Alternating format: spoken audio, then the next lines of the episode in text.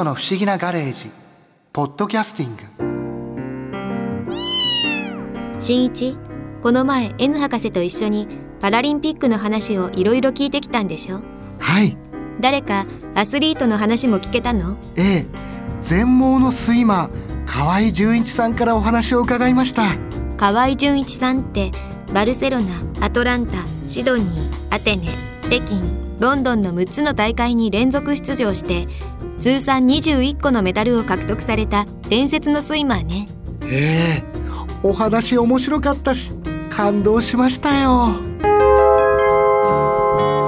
障害のある方々のこのパラリンピックにおける水泳っていうのは他の競技と大きく違う点が、まあ、ありまして、はい、それは結局道具を使わないんですよね。義足とか車椅子とかっていうものに乗るとかそういう道具ではなくてもちろん水着とかゴーグルとかキャップは まあ道具として誰もが使ってるわけですけれども、まあ、それ以外結局自分の持ってる体能力一つでまあ泳ぎきる。これがまあ魅力であるしその中にはやっぱり水っていうものによって得られる浮力もあるでしょうし同時に地上の何十倍と言われるその水の抵抗っていうものと戦いながら泳ぐっていうこういう水泳ならではの特性があってですね、ま、やっぱり見る人たちにも、非常に分かりやすい部分と、まあ、いろんな障害が混在してレースをするところもありますので、まあ、分かりにくいなと感じられる部分とが両方あるかと思います。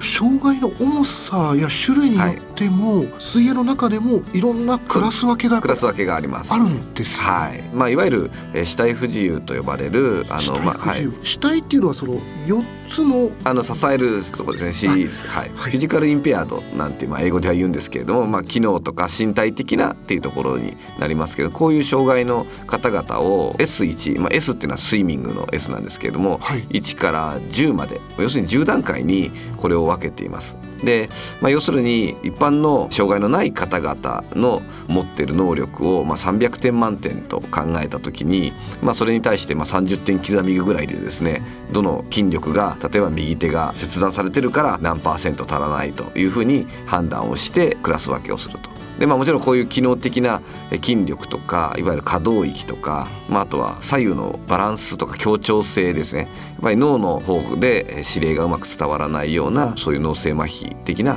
方々もいらっしゃいますから、まあ、そういうものも考慮してクラス分けカテゴライズをしていくっていうことになっていましてまあ、それ以外に私のように視覚障害ですよね、はい、のクラスが S11 から13という3つにこれも分かれてまして、まあ、視力にあるいは視野を基準にこの3つに分かれていて私はまあ S11 という全く目が見えないクラスになるんですけれども、まあ、そういう選手には例えばブラックゴーグルといってですね全く光を通さない素材で作られたゴーグルをつけて、まあ、アイマスクと同じですね。公平に競技ができるようにしているようなそういうところもあります。えそのゴーグルをあえてそのつけなきゃいけないっていうこと？それはまあ S11 の人たちはもちろん医学的に見て診断書も出しますしあるいはそのクラス分け委員という眼科医のドクターからの診察というかまあクラス分けテストっていうのを受けてでそれでなってるわけですがあえてさらにそういうハードルを課してですね平等である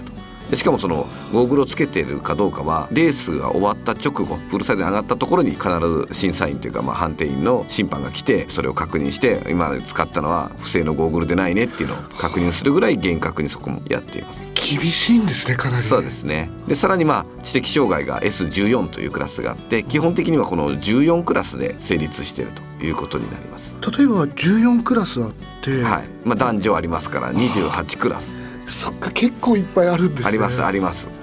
例えば死体不自由の中でもこう、い、ろいろクラス分けあって、はい、その人たちが一つのレースで違うクラスの人と一緒にレースをするっていうことはあるんですか？まあ、日本のローカルな大会であればそういうふうにして記録ごとに表彰するというようなことをやってますけれどももうパラリンピック本番ではそういうことはありませんので基本的には予選を行いそして選ばれた8人が決勝レースでその同じ障害のクラスごとで例えば 50m 自由形であれば S1 から S14 までの選手たちがそれぞれ14レースはあるということになりますね。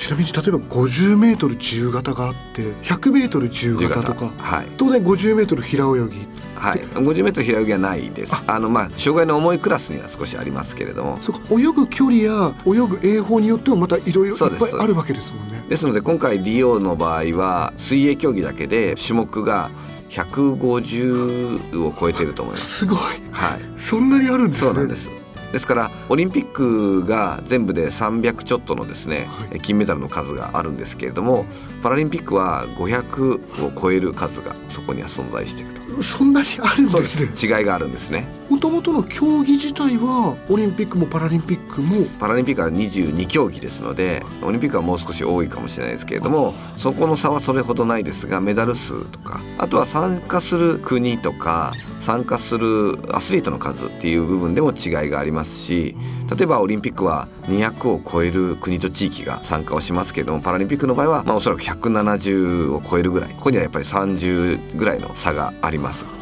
ですからやっぱりまだまだ地球上ではそういう障害があってもスポーツを楽しめないとか、まあ、あるいはこういう国際大会に出られるような状況にない国々もやっぱりまだまだたくさんあるなっていうことも感じることができますし、はい、あるいはパラリンピックの場合は出場する選手数はだいたいオリンピックの半分ぐらいなんですよね。4300人とかそれぐらいかと思いますけれども、はい、ですのでそういうところでもオリンピックは1万人を超えてますので、まあ、そういう意味での違いとか、まあ、いろんなそれぞれに特徴のある大会ですので、まあ、一つ共通しているのは、まあ、世界最高峰の、まあ、スポーツの祭典であるというところがオリンピック・パラリンピックがまあ共通している部分と言えると思います。なるほど、はい、あの単純な疑問なんですけれども、はい、例えば長い距離になると、はい、ターンをしなくちゃいけなくなりますよね。そうですね。そうなってくるのはその感覚的にもうそろそろターンだなっていうのはやられてて分かるものなんですか？あの練習の時とかはクロールでいうとストロークっていうんですけど手をかく回数で数を数えて大体50メートル何回かなっていうのは自分で覚えてですねでそれでターンをするとかっていうのはあるんですけれども、まあ、あのレースはずれることもありますし安全をもちろん確保しなければなりませんのでそういう意味で選手が壁にぶつかって怪我をするとかってことが起きないようにっていうことでコーチが、まあ、タッピングっていうんですけれども、まあ、2メートルとか3メートルぐらいある、まあ、棒の先にウレタンのボールのようなものですかねつけたもので頭とか体の一部に触れて壁が近いことを選手に伝える。タッピングっていうんですがそういうことをまあ許されていてやってます。許されてるというかやらなければならないんですけどね。それかそれでもうターンだよっていうのを知らせてくれる、はい、そうですそうです。でもしこれタッピングを安全のためにやるものなので叩き忘れるとか空振りをすると選手が失格になります。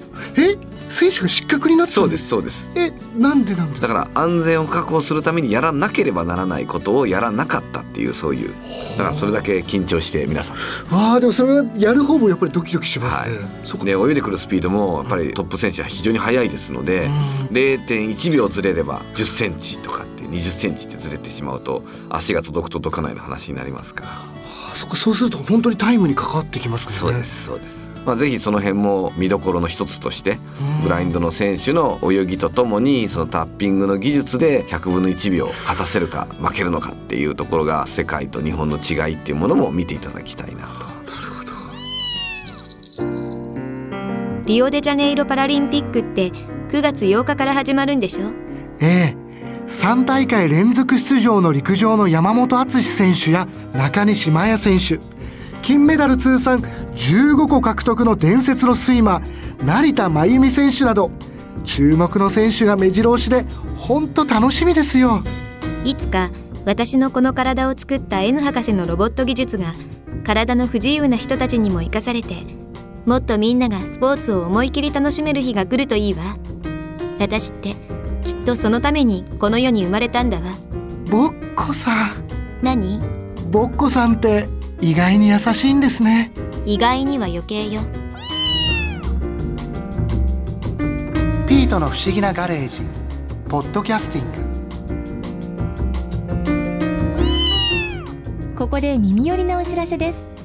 ピートの不思議なガレージをもっと楽しみたいという方は毎週土曜日の夕方5時東京 FM をはじめお近くの FM 局で放送のピートの不思議なガレージをお聞きください外に出かけたくなるとっておきのお話満載でお届けしています。